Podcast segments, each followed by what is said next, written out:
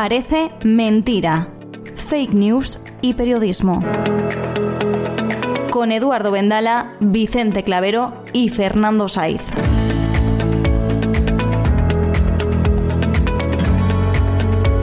Muévete rápido y rompe cosas. Este es el lema que utilizó hasta 2014 Facebook. Y efectivamente Facebook, desde su fundación por el señor Zuckerberg, se ha movido muy rápido y ha roto muchas cosas. Y esto viene a cuento porque hoy vamos a hablar de Facebook.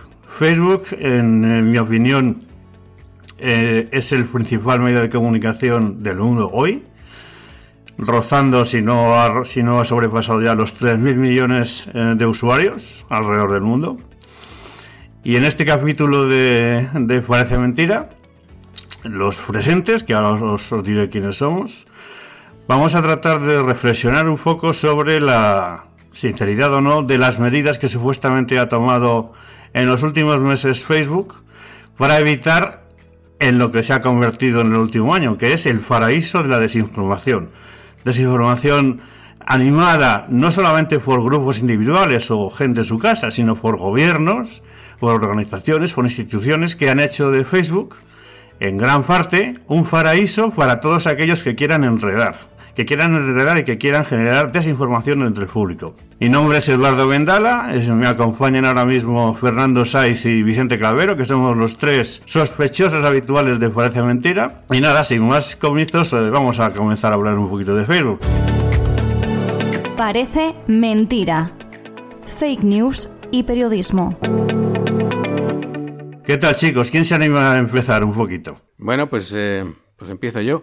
Eh, yo creo que efectivamente, como dice Eduardo, eh, las fake news eh, campan a sus anchas por en, Facebook. Esto está archidemostrado. Eh, hay incluso rankings de las fake news más visitadas en, Facebook en, los, en los últimos años. Y hay muchos ejemplos, ¿no? Aparecen, pues, remedios falsos contra el cáncer, aparecen boicots a las vacunas, ataques infundados contra políticos. Me ha llamado mucho la atención uno de los que más eh, se viralizó el año pasado que fue que el abuelo de Trump era proxeneta, ¿no? Bueno, pues este tipo de cosas, discursos de ocio, manipulaciones políticas, teorías de la conspiración, realmente Facebook es, eh, es, un, es un, paraíso de, de, la desinformación, ¿no? Entonces, para poner un poco en contexto esto, ¿de dónde, ¿de dónde viene esto? Para rastrear un poco el problema de las fake news en Facebook, yo creo que hay que remontarse a principios de siglo es decir, al nacimiento del propio Facebook. ¿Por qué? Facebook es una red social que nace en un, en un caldo de cultivo determinado, en, un medio ambiente de las startups de Silicon Valley, en el que las empresas se inspiran en un cierto libertarismo, ¿no? Mark Zuckerberg, que es, el fundador de, Facebook, no es un tipo eh, intelectualmente profundo, es más un, empresario por instinto, pero sí que asumió como propios los eh, criterios filosóficos de otros empresarios de, la zona, como Peter Thiel, que eh, es, el fundador de PayPal, que defienden a ultranza la mm, innovación, el libre mercado, la autonomía radical del individuo y, aborrecen, por tanto, la regulación y las interferencias de los gobiernos. Por eso, eh, en Facebook, el tema de la protección de los derechos de los usuarios, pues les pilla un poco, un poco de, de soslayo, no está entre sus prioridades. Todo esto lo cuenta muy bien un libro que han escrito dos periodistas estadounidenses, que está traducido al castellano con el título, a ver, lo tengo por aquí, de Manipulados, la batalla de Facebook por la dominación mundial, que como el propio título sugiere, pues es un libro crítico con, con Facebook pero que al mismo tiempo está muy documentado y tiene un nivel de rigor bastante alto. Yo creo que podríamos empezar el debate empezando por ahí. Sí, esto, esto que comentaba Fernando, em, la verdad es que em, lleva a algunas eh, reflexiones que tienen que ver con lo que él llamaba el, libertarismo. Que o el libertinaje, ¿no? Más que libertarismo y libertinaje. ¿eh? No, no necesariamente son sinónimos ambas palabras, ¿no? Pero quiero decir esa idea de que lo que debe primar siempre es eh, el libre albedrío del ciudadano. El ciudadano se supone desde esa teoría tiene la madurez suficiente para separar el grano de la paja y por lo tanto los medios, en este caso las plataformas, eh, no son nadie para impedir que eh, los ciudadanos puedan conocer cosas y a partir de ahí tomar sus propias decisiones de creérsela o no como primer paso.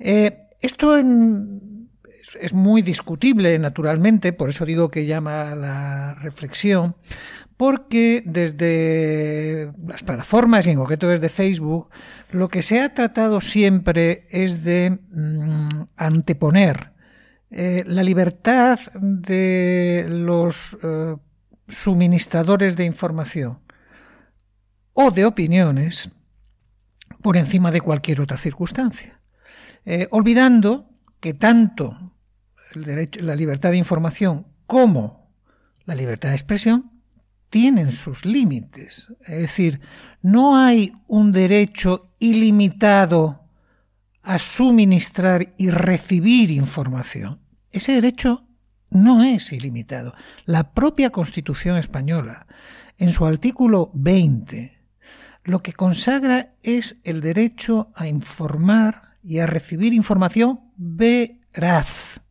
No cualquier información, información veraz. Nadie tiene derecho a emitir información que no sea veraz.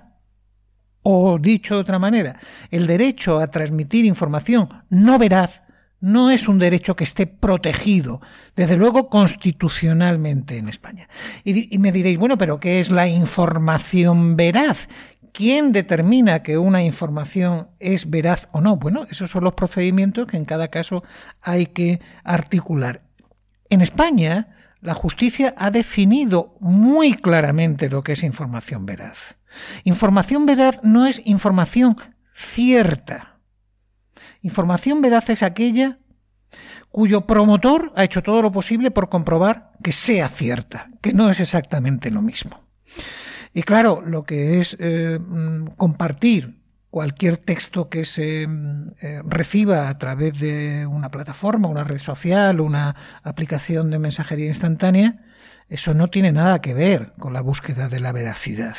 Por lo tanto, ese derecho, insisto, al menos en España y constitucionalmente, no está eh, reconocido. Si me permitís consumir unos pocos minutos del capítulo de hoy, quería poner un poco en contexto otro motivo por el cual estamos hablando de Facebook hoy. Digamos que Facebook es el paraíso o ha sido el paraíso de las fake news y la desinformación. Eh, es un hecho, o sea, no hay nadie que lo discuta. Lo que ocurre es que desde hace aproximadamente un año el gobierno de Joe Biden, eh, por lo tanto el posterior a Donald Trump, que se benefició enormemente de las fake news de, de Facebook, y otras agencias norteamericanas han empezado a exigir a Facebook un comportamiento responsable, es decir, que establezca mecanismos para evitar que el público se desinforme, que grupos con mala intención, gobiernos con mala intención, les desinformen. Facebook, a raíz de eso, y debido a la enorme campaña, o no campaña, el enorme desprestigio reputacional en el que ha caído, ha hecho dos cosas. Una, establecer esos procedimientos o aumentarlos en teoría ¿eh? para fortalecer sus teóricos anteriores esfuerzos contra las fake news. Y dos, se ha cambiado hasta el nombre y ha cambiado el objeto de su negocio, que luego lo haremos un poquito, para establecer una ambición que se llama metaverso. ¿Vale? Entonces, el hecho de que Facebook haya hecho nuevos esfuerzos, presionado por el gobierno de Estados Unidos, eh, se ha convertido en eh, una gran, un gran ejercicio de hipocresía por parte de Facebook. Primero, no hay un solo Facebook, hay muchos, hay tantos como países.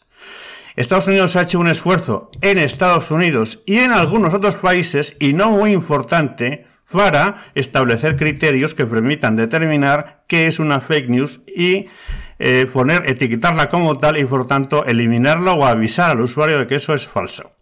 Eso es primero. Pero no lo ha hecho con la publicidad.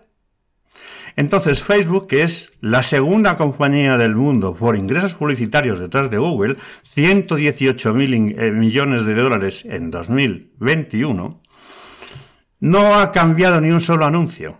De hecho, eh, hoy mismo, hoy mismo cualquiera puede ver las campañas que simulan ser post de información, por ejemplo, a favor de la pseudociencia. Hoy mismo los puedes ver en Facebook. Anuncios que no son anuncios, que son promovidos, por ejemplo, por grupos de pseudociencia, que en el, mi caso concreto eh, me siento un poco autorizado a hablar de ellos, porque muchos hablan de remedios maravillosos y milagrosos contra el cáncer, cosa, una enfermedad que yo sufro desde hace meses y contra la que estoy luchando, con lo cual ese tipo de contenido me molesta particularmente. Pero no solamente eso, sea, está eh, desde hace meses ganando miles y miles y miles y miles de dólares gracias a campañas de odio que venden cosas tan simples como camisetas diciendo que hay que volver a poner de moda el colgar traidores. Es decir, Facebook ha hecho una cosa, que es cambiar un poco su política de relaciones públicas para intentar cambiar su imagen, pero yo creo que aún no lo ha conseguido. Y si queréis dentro de un momento eh, explico qué es el metaverso que entiende Facebook, que le va a dar una imagen nueva, y la que yo creo que puede ser o encumbrarle, encumbrar a Facebook o llevarla al más fétido de los infiernos. Sí, yo creo que, Eduardo ha introducido aquí uno de los temas claves, que es qué está haciendo Facebook para combatir las fake news. Él dice que está haciendo esfuerzos hipócritas. Yo no sé si, si, si llegaría a tanto, pero sí me parece útil para nuestros oyentes eh, revisar un poco estos procedimientos que está haciendo Facebook para luchar contra las fake news. Facebook está financiando a a todos los fact-checkers del mundo. No sé si a todos, desde luego a todos los más importantes. Pero no en todos los países, no todos los países. Y luego te contaré el caso, el caso de no, no, no, el caso de la zona árabe, que es de echarlo de comer de fuerte. No, no todos los países, pero está en 80 países. Que ya sé que son bastantes. No, son, no están todos. Vamos, es una, podemos debatir sobre el tema. Lo más importante, pero, pero, vale, lo que dice Facebook, no, no, no, no tengo por qué no creerlo, ¿no?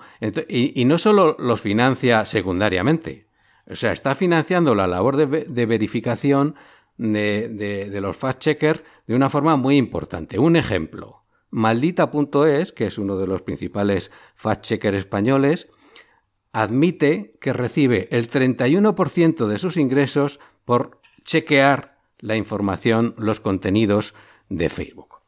Bueno, esto, esto es un, estos son, yo creo que son, que son datos, ¿no? ¿Cómo, cómo eh, se chequean los contenidos falsos de, Facebook? Aquí me vais a permitir que explique un poquito el procedimiento.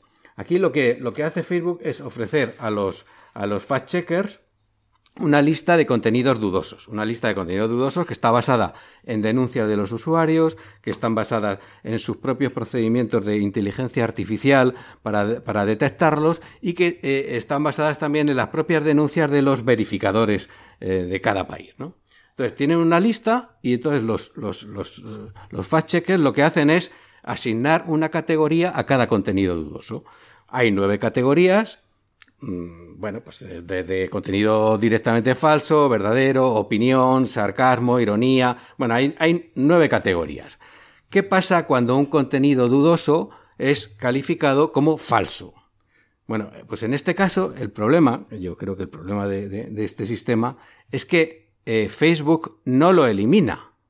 O sea, Facebook prácticamente no elimina contenidos, solo en casos extremos de que pueda causar daño a las personas, no elimina contenido. Lo que hace Facebook en este sistema de, chequeo es, eh, digamos, mm, mitigar la distribución de ese contenido. Quiere decir que en su lista de informaciones que publica, lo que hace es bajarlo hasta abajo de tal manera que teóricamente dice que él mitiga hasta en un 80% la distribución de ese contenido dudoso. ¿Qué pasa? Pues que los, eh, como ha quedado demostrado en muchos estudios, los contenidos dudosos son mucho más virales que los verdaderos. De tal manera que aunque Facebook, yo creo que bien, intencionadamente, lo baja en la lista de, distribución de, sus informaciones, al final, pues llega a una gran parte de la opinión pública, ¿no? Esta es la estrategia de, de, Facebook y que yo creo que es lo que, eh, está fallando. No funciona porque eh, eh, Facebook no elimina contenidos dudosos. No, es que es, es yo me yo en esto mm, intento hacer un paralelismo, hombre, por supuesto, guardando todas las distancias, ¿no? Salvando todas las distancias, a mí me parece que el comportamiento que tiene Facebook a propósito de las fake news que son detectadas por los chequeadores es el mismo que tendría la policía si sabiendo que alguien es un delincuente, un violador, un asesino, un ladrón y tal, se limitara a ponerle, hacerle llevar un cartelito que lo dijera en vez de quitarlo de la circulación, porque es peligroso. Eso es lo que está haciendo, eso es lo que está haciendo Facebook. Entonces, eh, yo creo que esa, esa es una manera de, de actuar eh, bastante mm, hipócrita, a mi modo de ver, ¿no? Porque se intenta curar las espaldas diciendo que ellos sí actúan, pero en realidad ese contenido continúa circulando por las redes. Y efectivamente antes daba un, un, apunte Fernando que voy a avalar con datos, ¿no? Según un estudio de la Universidad de Nueva York junto con la de Grenoble Alpes de Francia, las noticias falsas son seis veces más virales que las noticias reales. Es decir, eh, promueven seis veces más me gusta, seis veces más eh, eh, se comparten seis veces más. Es decir, eh, mm, hay un atractivo especial de esas noticias y por lo tanto me temo que por mucho cartelito que le ponga a Facebook es una medida completamente insuficiente. Y, y podemos preguntarnos, ¿y por qué hace eso? Facebook, ¿por qué no es más radical? Pues sencillamente porque ahí se está jugando una parte importante de su em, audiencia y se está jugando, por tanto, una parte muy importante de los ingresos que obtiene eh, por la vía publicitaria. Es decir, el, luchar contra las fake news, en el caso de Facebook y de, otros, y de otras plataformas y medios, ataca directamente al corazón de su negocio. Por lo tanto, eh, eso explica que no sean más drásticos. Y todo lo demás, las apelaciones a la libertad de expresión, las apelaciones al derecho a la información, yo creo que son secundarias en este caso cuando ellos las hacen. Bueno, yo si me permitís, y para... No sería, o sea, no es rebatir los argumentos de Fernando.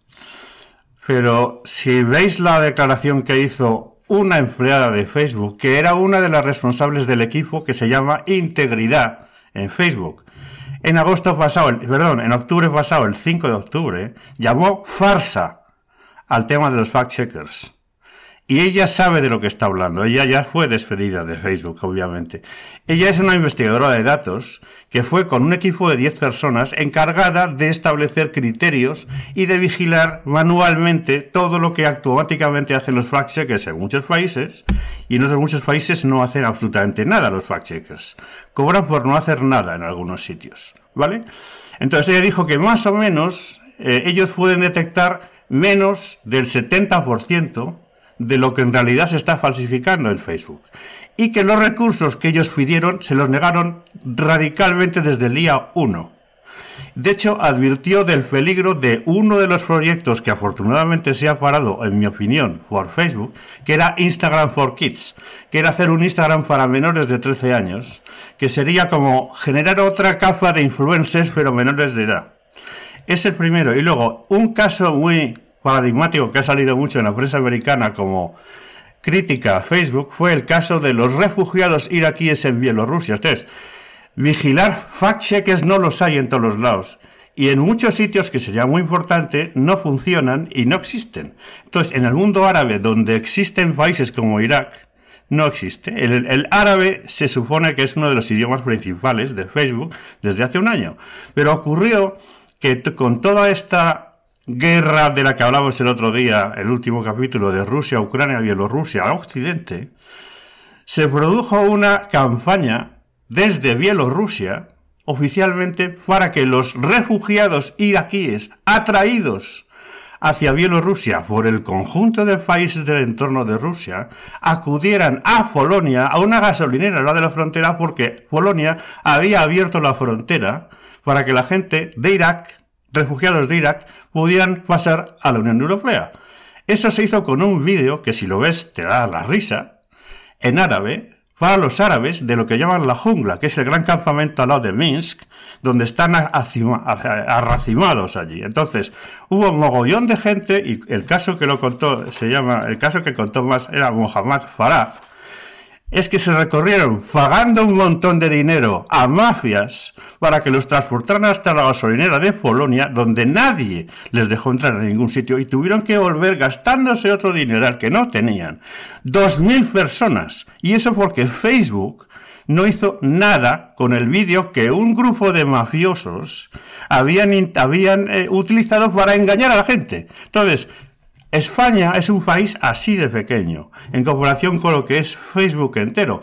Que aquí Neutral y Maldita.es ganen dinero, o sea, reciban dinero, me parece fenomenal. Pero es que no somos un ejemplo de nada. Son 3.000 millones de usuarios, de los cuales quizás estén protegidos la mitad. Puede que, Te puede que Eduardo, que, que te voy a dar un dato, Eduardo, que avala lo que estás diciendo. Mira, eh, en, el año 2020, entre Facebook e Instagram, que como sabéis ambos son forman parte de, la de Mega, del negocio de Zuckerberg, eh, entre Facebook e Instagram, del total de las actuaciones que hicieron por información falsa, el 84% fue en Estados Unidos. Es decir, allí donde se supone que Zuckerberg, Facebook e Instagram tienen más presión regulatoria, probablemente de opinión pública, no lo sé, política quizá, pero desde luego si el 80 lo que estoy convencido es que Estados Unidos no concentró el 84% de las fake news. Y sin embargo, sí, el 84% de las actuaciones contra las fake news. ¿Le importa mucho a Facebook la, desinformación en otros países que no sean em, Estados Unidos? ¿Hay medios en otros países que no sean Estados Unidos para contrarrestar la desinformación a través de Facebook, como en el caso de España están Maldita o, o Neutral? No, no lo sé. Lo que sí parece muy desproporcionado es que sea el 84% en Estados Unidos de las actuaciones de Facebook contra la desinformación en el año 2020.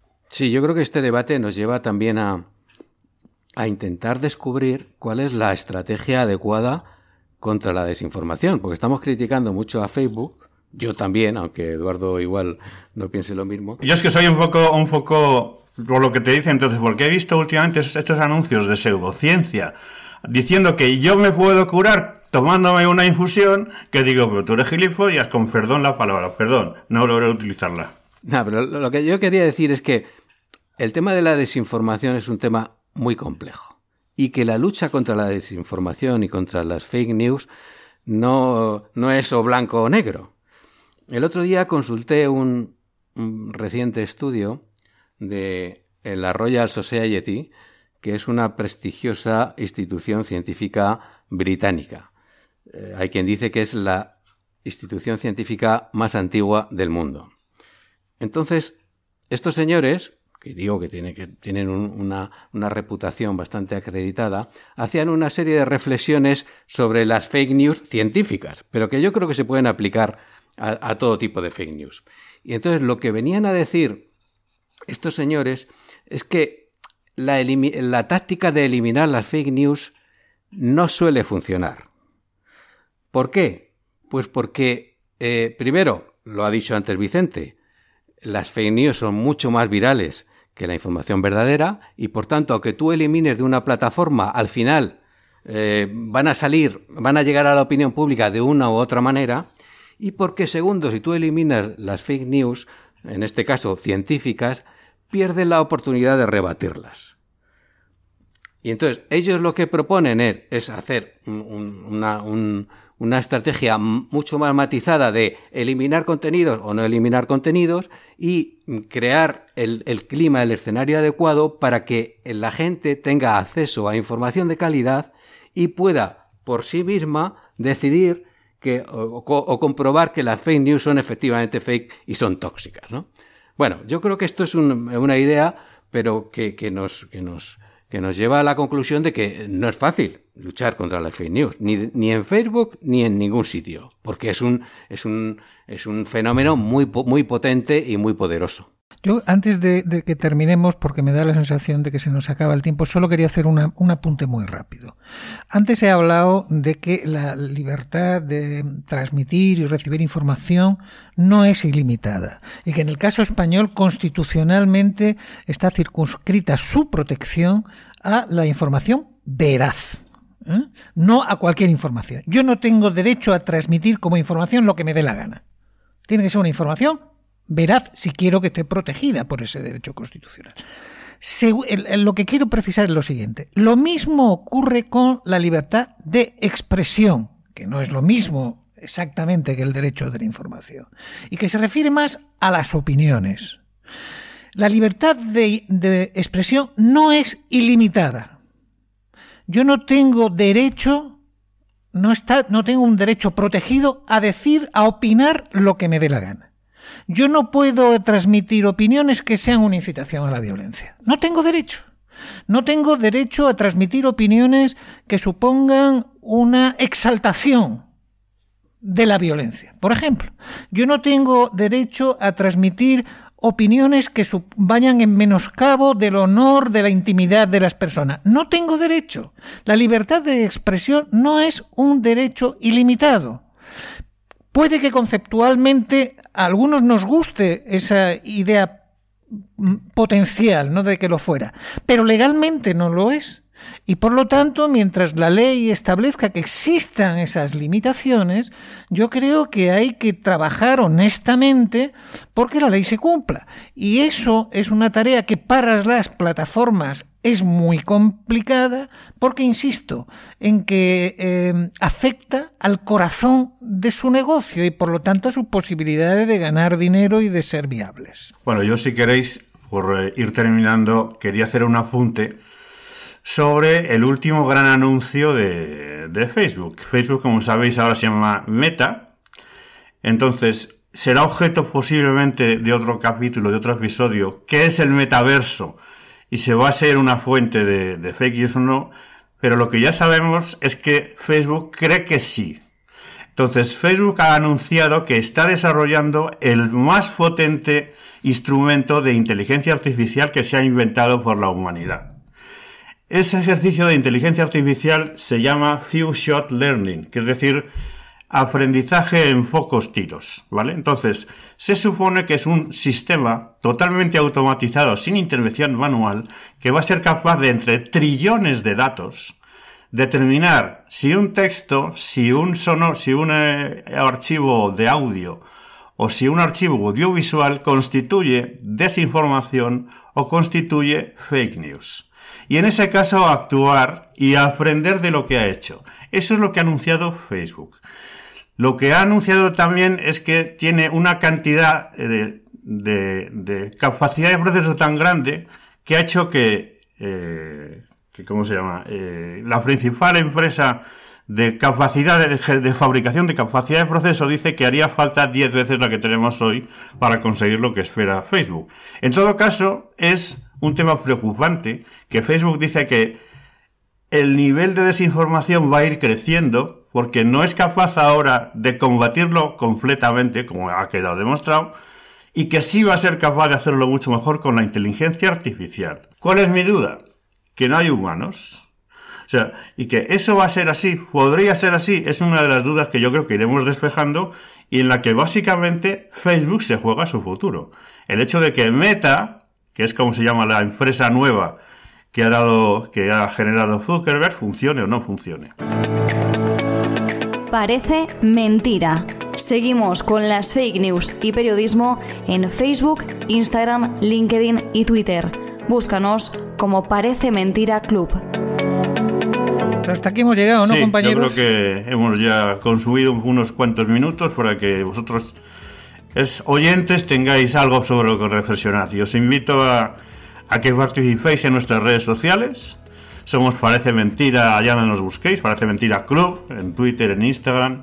Estamos en todas las eh, plataformas de podcast que existen. Incluso, eh, en Facebook. En Facebook. Y en estas, a lo largo de esta semana, pues en nuestras redes sociales iremos eh, subiendo algún tema más, alguna, algún link, algunos detalles, algunos documentos que completarán lo que hemos comentado. Ah, solamente un detalle. Si tenéis interés en lo que dice Facebook que va a ser el meta, en el, en el caso de la inteligencia artificial, hay un link que es muy sencillo que podéis usar, que está en inglés, eso sí, es ai.facebook.com. Ahí explica en qué va a consistir la gran inteligencia artificial que es el futuro de Facebook.